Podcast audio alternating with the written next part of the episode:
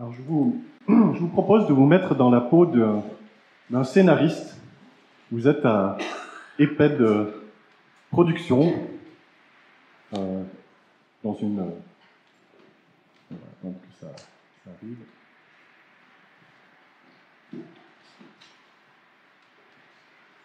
Et vous devez écrire un scénario pour un film sur la vie de Jésus. Vous êtes dans un, une série qui a été lancée dans le cadre de l'Église. Et, euh, et l'Église a dit, ben, est-ce que vous pouvez faire un film là-dessus? Donc, vous êtes en train de commencer à travailler le scénario.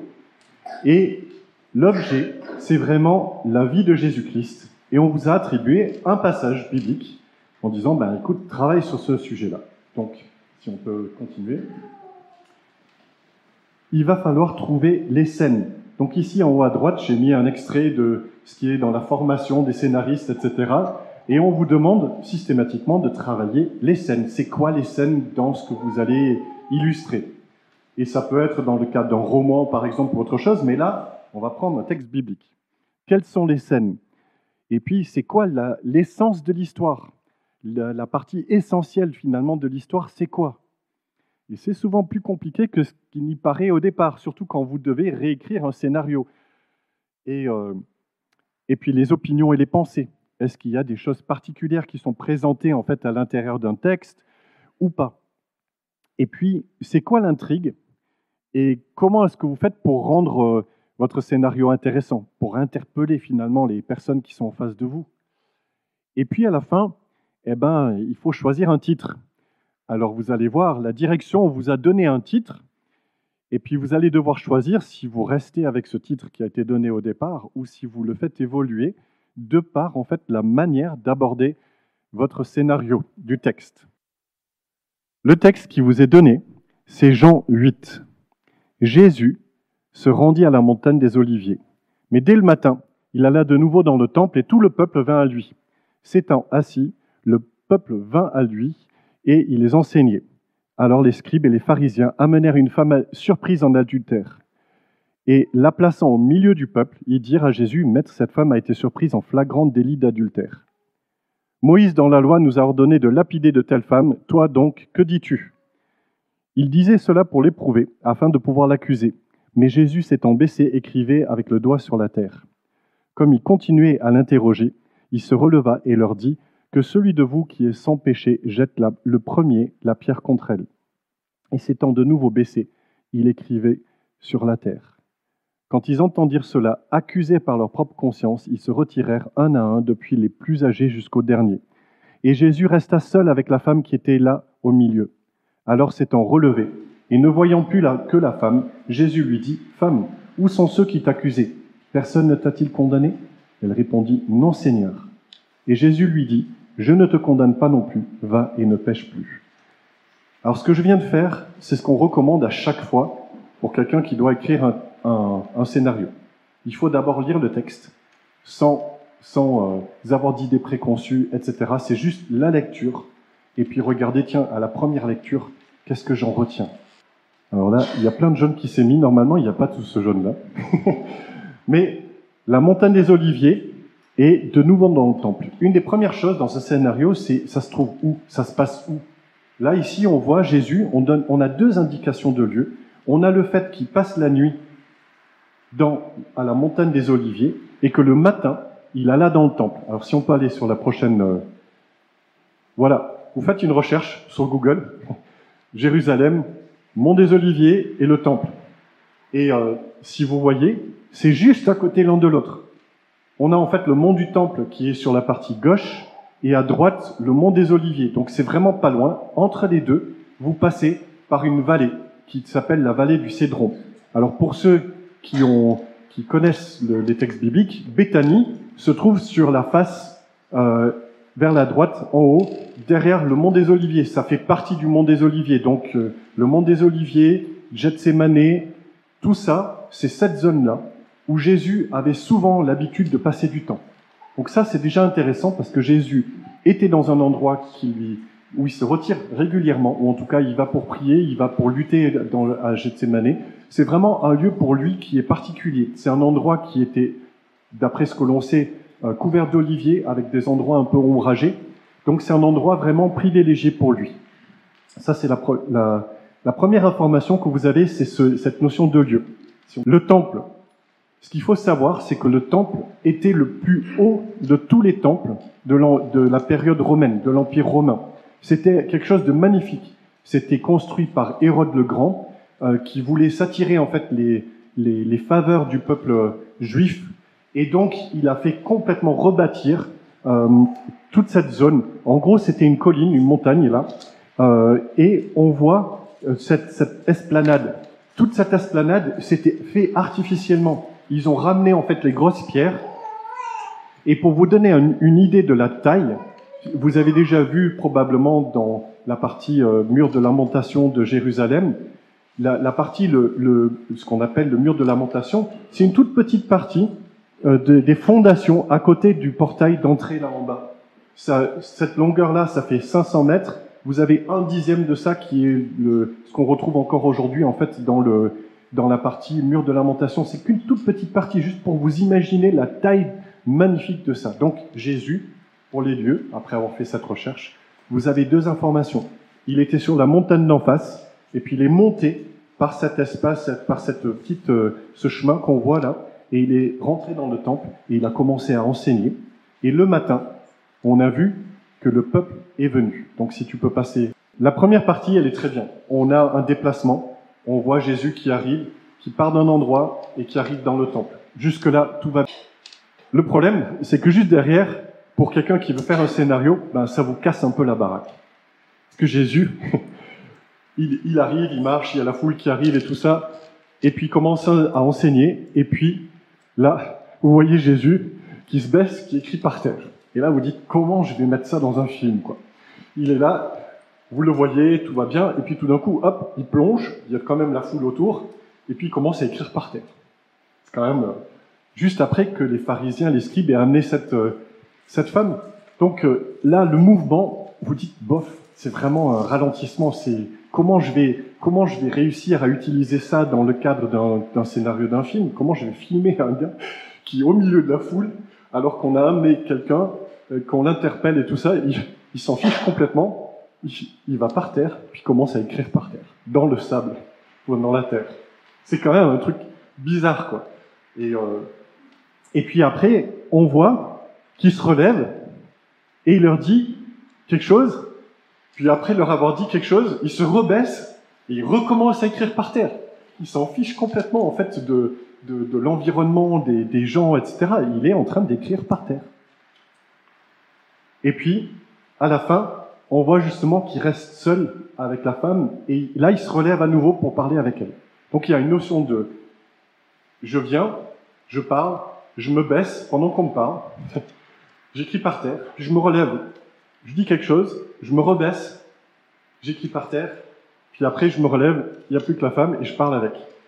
En termes de scénario, c'est vachement intéressant, mais comment faire un film avec un truc comme ça? Donc on se dit, bon, vous dites, qu'est-ce que je peux faire? Alors je vais, j'ai vu les lieux, j'ai vu les mouvements, maintenant je vais regarder les personnages. C'est, qui que, l'on a à l'intérieur Alors, vous voyez, au début, Jésus qui arrive tout seul, et puis le peuple qui arrive si, si tu continues. Après, on voit au milieu de, de cet enseignement des gens qui viennent interrompre. C'est les scribes, les pharisiens, les chefs de, de la loi, et qui amènent une femme qui place au milieu, une femme qui a été prise en flagrant délit d'adultère. Donc je pense qu'elle n'était pas en bon état. Enfin, c'est pas euh, quelqu'un qu'on vient présenter.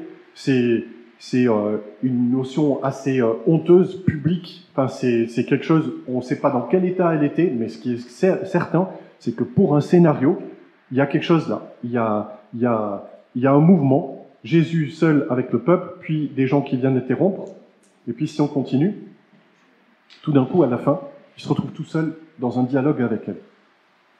Il y a vraiment comme un effet d'entonnoir, avec euh, avec beaucoup de gens, puis un zoom un peu sur les, les, scribes et cette femme adultère, et puis à la fin, il reste ce dialogue entre Jésus et cette femme adultère.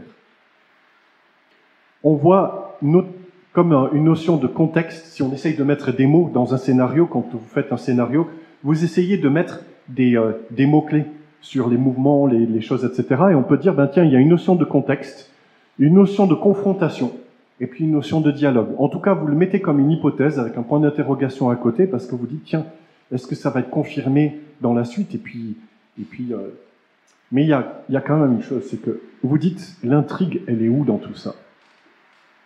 Et, vous relisez le, passage et puis vous retrouvez quelque chose qui vous interpelle et vous dites, c'est pas représenté là-dedans. Alors vous gardez le point d'interrogation parce que vous dites, mais finalement, qu'est-ce que j'ai loupé? J'ai loupé des, choses là, c'est sûr. Est-ce que tu peux continuer? Ils disent, au verset 6, qu'ils disaient ça pour l'éprouver afin de pouvoir l'accuser. Vous dites, c'est quand même bizarre ça. Donc dans notre culture, on lit ce passage, on dit mais c'est pas lui l'accusé. Ils sont en train en fait de d'accuser une femme et de, de globalement dire bah vas-y on, on va la lapider, on va appliquer en fait la loi de Moïse. Pourquoi est-ce que le texte nous dit qu'il disait cela pour l'éprouver afin de pouvoir l'accuser?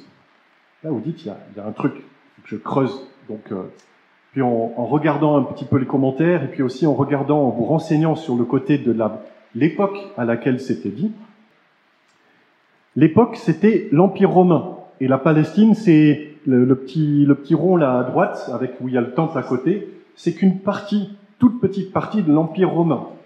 Mais ce qu'il faut savoir, c'est que l'Empire romain avait édit, édicté des, des lois un certain nombre de principes qui étaient, ça c'est seul autorisé pour des Romains.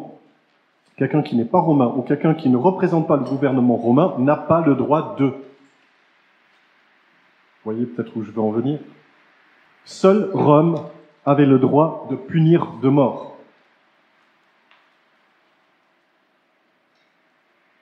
on, nous, en tant que chrétiens, on est souvent euh, la croix associée en fait à Jésus. Il faut savoir que la croix, c'était une manière commune d'exécuter en fait euh, des gens par les Romains. C'était pas spécifiquement réservé en fait ou dédié à Jésus. C'était la manière dont ils exposaient publiquement la mise à mort. Par exemple, euh, un peu de temps avant Jésus, il y a eu 400 personnes qui ont été crucifiées. 400 parce qu'il y avait une révolte, il avait mené en fait une révolte et ils ont crucifié 400 personnes. Donc c'est quelque chose qui était commun dans l'empire euh, romain d'avoir en fait euh, la crucifixion. Or, la loi de Moïse, qui n'a pas de place pour la crucifixion, elle, elle ordonnait la lapidation, c'est-à-dire la mise à mort avec des pierres. Seuls les Romains avaient le droit d'exécuter quelqu'un, donc si Jésus valide la lapidation les chefs religieux peuvent condamner Jésus en allant simplement le dénoncer en disant, regardez, il désobéit aux lois de Rome, il a fait exécuter quelqu'un, donc c'est de la rébellion. Donc ils peuvent aller le dénoncer, et Rome ne supporte pas, à cette époque, la moindre euh, rébellion publique. Quelque chose, en plus, comme quelques, quelques je crois que c'était 20 ou 30 ans avant euh, il y avait eu cette euh, révolte où les 400 personnes étaient, euh, étaient mises à mort. les gouverneurs romains, dès qu'il y avait un risque de rébellion ou de révolte, étaient partants pour tuer ça dans l'œuf tout de suite. Donc, ils se sont dit super. Là, on a un piège parfait. Pourquoi? La loi de Moïse ordonne la lapidation. Donc, on a deux systèmes de lois qui s'opposent. L'une de Rome qui dit nous, on est les seuls à pouvoir tuer, L'autre qui dit, vous devez tuer. Celle de Moïse. Donc, les chefs religieux cherchaient à éliminer l'influence de Jésus. Le peuple venait à lui. Encore le matin, le peuple était venu à lui pour écouter dans le temple. Là, ils se disent, on a le truc parfait. Quoi qu'il réponde, il est cuit. S'il répond, ne tuez pas, tout le peuple va se détourner parce qu'on va pouvoir l'accuser de ne pas appliquer la loi de Moïse, et s'il répond tuer, on va aller voir les Romains, on va le dénoncer, et hop, on a dégagé le problème. Parfait comme piège. Si tu peux aller à la prochaine. Ce qui est intéressant, c'est que Jésus, il est, il est pas que de ce monde. Il est pleinement Dieu, pleinement homme. En tant qu'homme, on pourrait dire oui, il est, il est, il est coincé. En tant qu'homme, il a aussi une caractéristique qui est différente de nous il n'a jamais connu le péché. Donc à partir de ce moment-là, il peut raisonner d'une autre manière, une autre dimension, une dimension de conscience, une dimension de cœur. Et il va les renvoyer face à leurs propres responsabilités.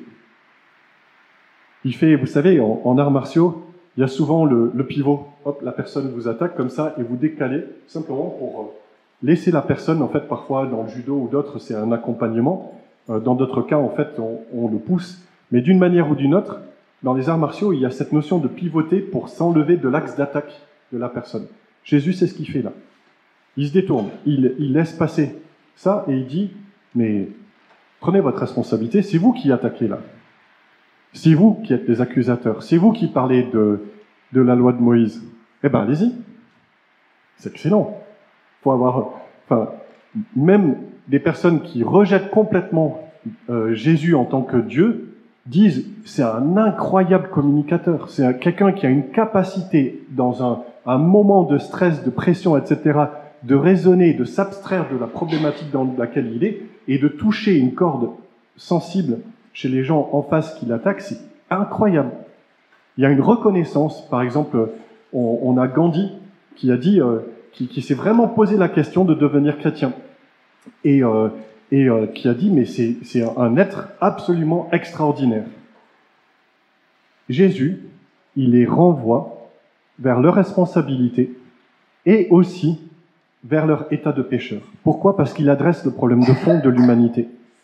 C'est que le premier, que celui qui est sans péché, jette le premier la pierre. Parce qu'en fait, oui, il n'est pas en train d'excuser ce qu'elle a fait.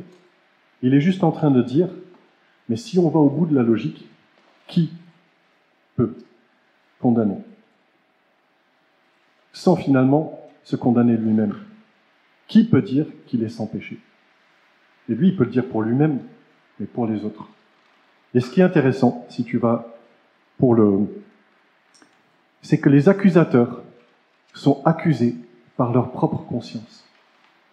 Et ça, c'est, très très intéressant comment Jésus renvoie là, vous dites, comment je vais faire ça Comment je vais mettre ça en avant dans le scénario?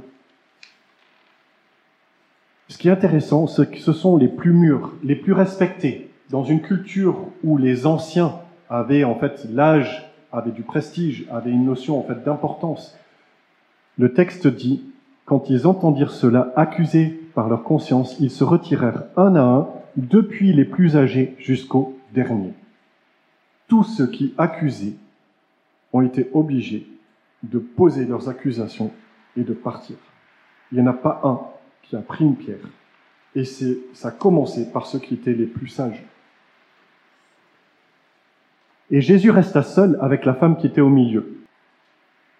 On a vraiment un contraste avec l'accusé qui n'est pas condamné. Donc aucun des accusateurs n'était plus présent. Alors, s'étant relevé, et ne voyant plus que la femme, Jésus lui dit, Femme, où sont ceux qui t'accusaient? Personne ne t'a-t-il condamné? Alors c'est quand même vachement intéressant parce que lui, il refocalise sur celle qui était vraiment accusée.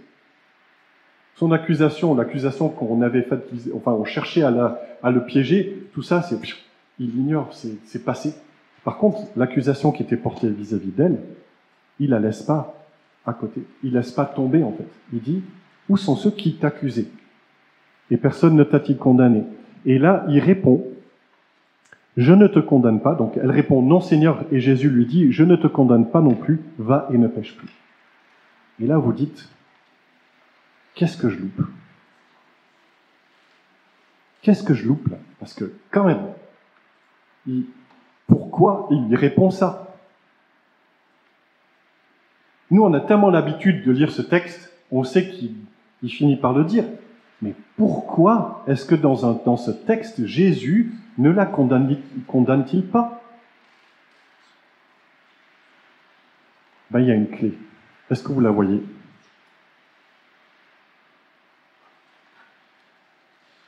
Est-ce que tu peux passer?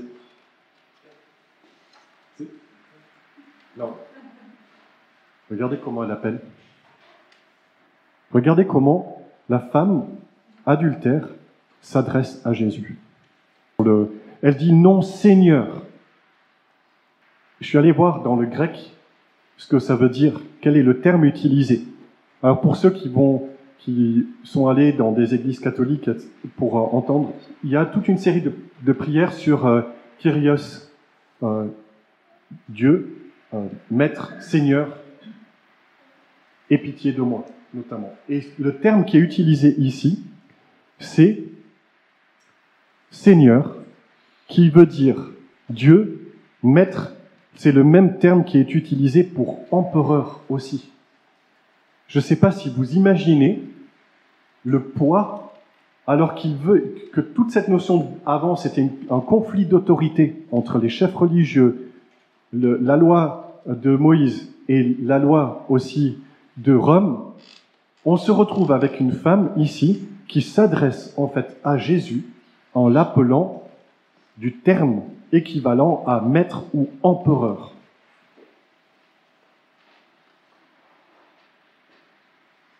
Et là, vous dites, comment je fais passer cette notion-là dans mon scénario?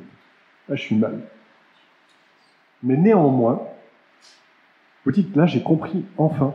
Et pour moi, franchement, ça a été une, un, un, choc, mais dans le sens positif, de me dire, mais toutes ces années, j'ai lu ces passages, régulièrement, je le connaissais, etc. J'ai loupé ce truc-là. Pendant toutes ces années, j'ai pas vu pourquoi Jésus euh, ne l'interpelle pas d'une autre manière. En fait, prenez le parallèle sur la croix. Un brigand se moque de Jésus, l'autre brigand se tourne vers lui et, lui demande grâce, alors qu'ils sont tous les deux pendus en fait sur les croix. Même phénomène, même chose. Pas de condamnation, mais au contraire, tu es rentré en relation avec moi. Aujourd'hui même, tu seras au paradis. C'est ce qu'il dit à celui qui est condamné. Là, à cette femme qui était condamnée, qui était publiquement honteuse, qui était publiquement... Euh, les gens étaient prêts à la lapider. Il dit, moi non plus, je te condamne pas.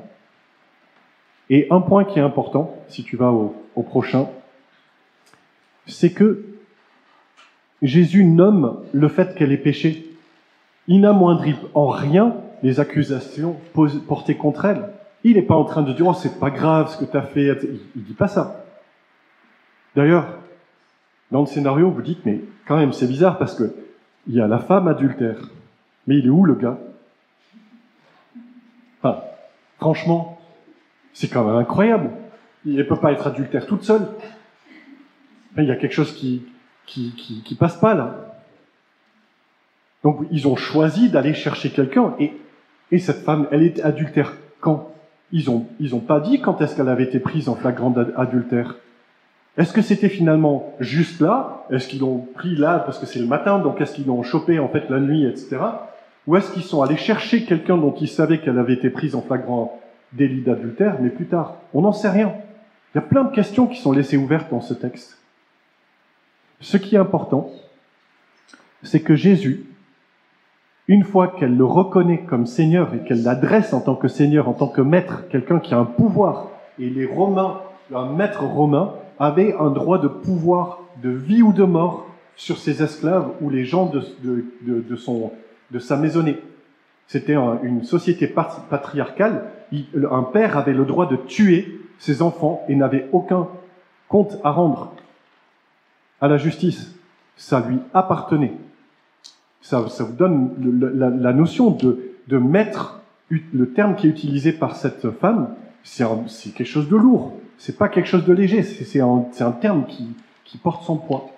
Et Jésus lui dit, va et ne pêche plus. Il dit, je te condamne pas, va et ne pêche plus. Là, vous dites, bon, je pense que je vais dormir sur ce sujet, parce que faire un scénario à partir de ça pour garder en fait toutes ces notions présentes, c'est pas facile. Parce qu'il y a beaucoup de finesse, il y a beaucoup de détails qu'on loupe au début qui sont implicites. Quelqu'un qui était à l'époque, il savait tout ce que ça représentait. Mais comment faire passer ce message aujourd'hui où on regarde ces passages avec un biais de la, de la familiarité que l'on a avec ces textes, où on perd une grande partie de la saveur de ces textes Comment les retrouver? Dans Jean 12, Jésus a dit aussi, Je suis venu comme une lumière dans le monde, afin que quiconque croit en moi ne demeure pas dans les ténèbres. La notion de lumière et de ténèbres. Je suis venu non pour juger le monde, mais pour sauver le monde. Par contre, il dit aussi, celui qui me rejette, et là encore une fois, c'est focalisé sur Jésus, le rejet de lui, et qui ne reçoit pas mes paroles, il a déjà son juge. La parole que j'ai annoncée, c'est elle qui le jugera au dernier jour. Et cette notion que l'on voit ici de, de, grâce, on, euh, on retrouve quelque chose qui est son pendant. Le péché n'est pas quelque chose de superficiel, n'est pas quelque chose de léger, n'est pas quelque chose que Jésus évacue. Au contraire, le péché, s'il n'y a pas de relation à Jésus, il va demander en fait une justice. Il va demander en fait un jugement. Et la parole que Jésus a déjà prononcée, c'est ce qui servira de référence pour le jugement. Et là, vous êtes face à cette notion déjà de titre. Comment je synthétise? Le titre qui était donné, c'était la grâce triomphante. Et vous dites, est-ce que c'est vraiment ça? Est-ce que finalement, ce passage, c'est vraiment la grâce triomphante Ou est-ce que finalement, on loupe pas toute une série des éléments importants? Et vous dites, mais tiens, est-ce que je dirais pas plutôt le Seigneur qui fait grâce? Ou alors reconnaître Jésus comme Seigneur, parce qu'en fait les deux vont quelque part ensemble. Ou alors, euh, tiens, si j'oublie quand même les accusés et, la, et, enfin les accusateurs et puis euh, l'accusé, on pourrait aussi l'appeler euh, accusateur accusé et accusé délivré ou quelque chose comme ça. Ça reprend une partie aussi. Mais finalement, la vraie autorité et le vrai jugement, qui a l'autorité? Et ce passage tourne autour de la notion d'autorité. Et finalement, l'appel à la conscience qui démasque les apparences. Parce que fondamentalement, tout ça est présent dans ce texte. Alors vous pouvez choisir pour le scénario l'un ou l'autre, mais c'est là où vous dites j'ai besoin de temps. Et puis surtout, c'est que le texte lui-même vous touche. Et moi, suis-je comme le peuple? On l'a oublié, hein, parce que il était là au début, puis on a oublié, mais il y avait quand même des gens qui étaient là pour être témoins de ce qui se passait du dialogue avec euh, cette femme, puisque ça a été euh, rapporté. Est-ce que je viens vers Jésus dès le matin? Est-ce que je viens écouter déjà Jésus? Ou est-ce que je suis tellement blasé ou tellement occupé que finalement je viens même pas au temple, je viens même pas écouter? Une question pour nous, hein, tous les jours. Là, c'était pas, il n'est pas précisé spécifiquement que c'était un sabbat ou autre. Excusez-moi.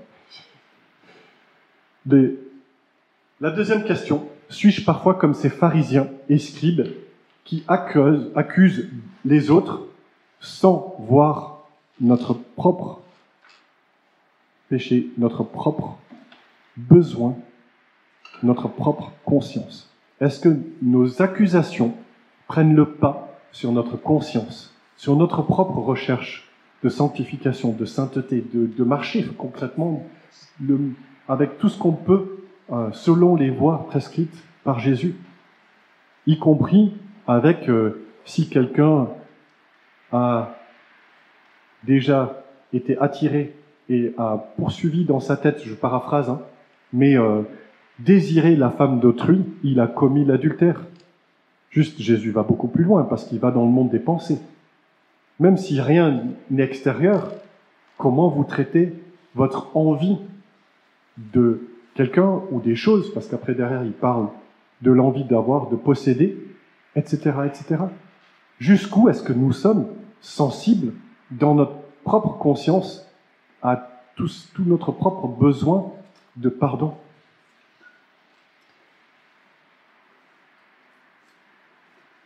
Suis-je parfois comme cette femme adultère?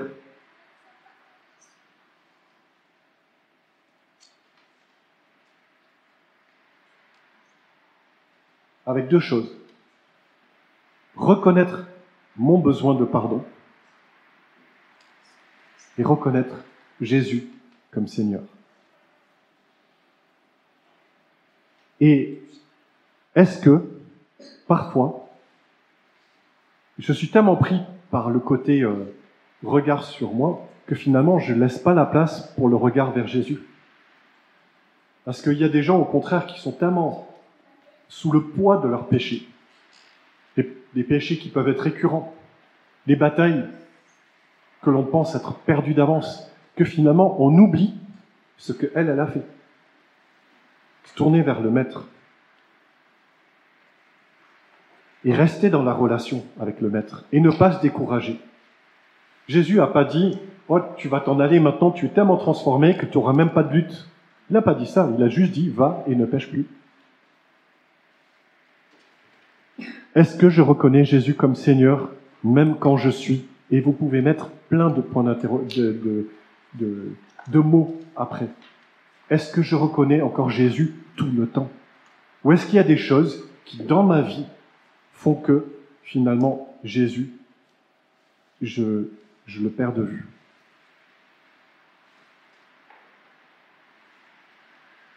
J'ai pas résolu la question de votre scénario vous allez écrire après ça, mais c'est intéressant à certains moments de lire les passages bibliques comme si vous vouliez le raconter à quelqu'un, comme si vous vouliez en faire un film, pour en tirer en fait les éléments qui sont essentiels aussi.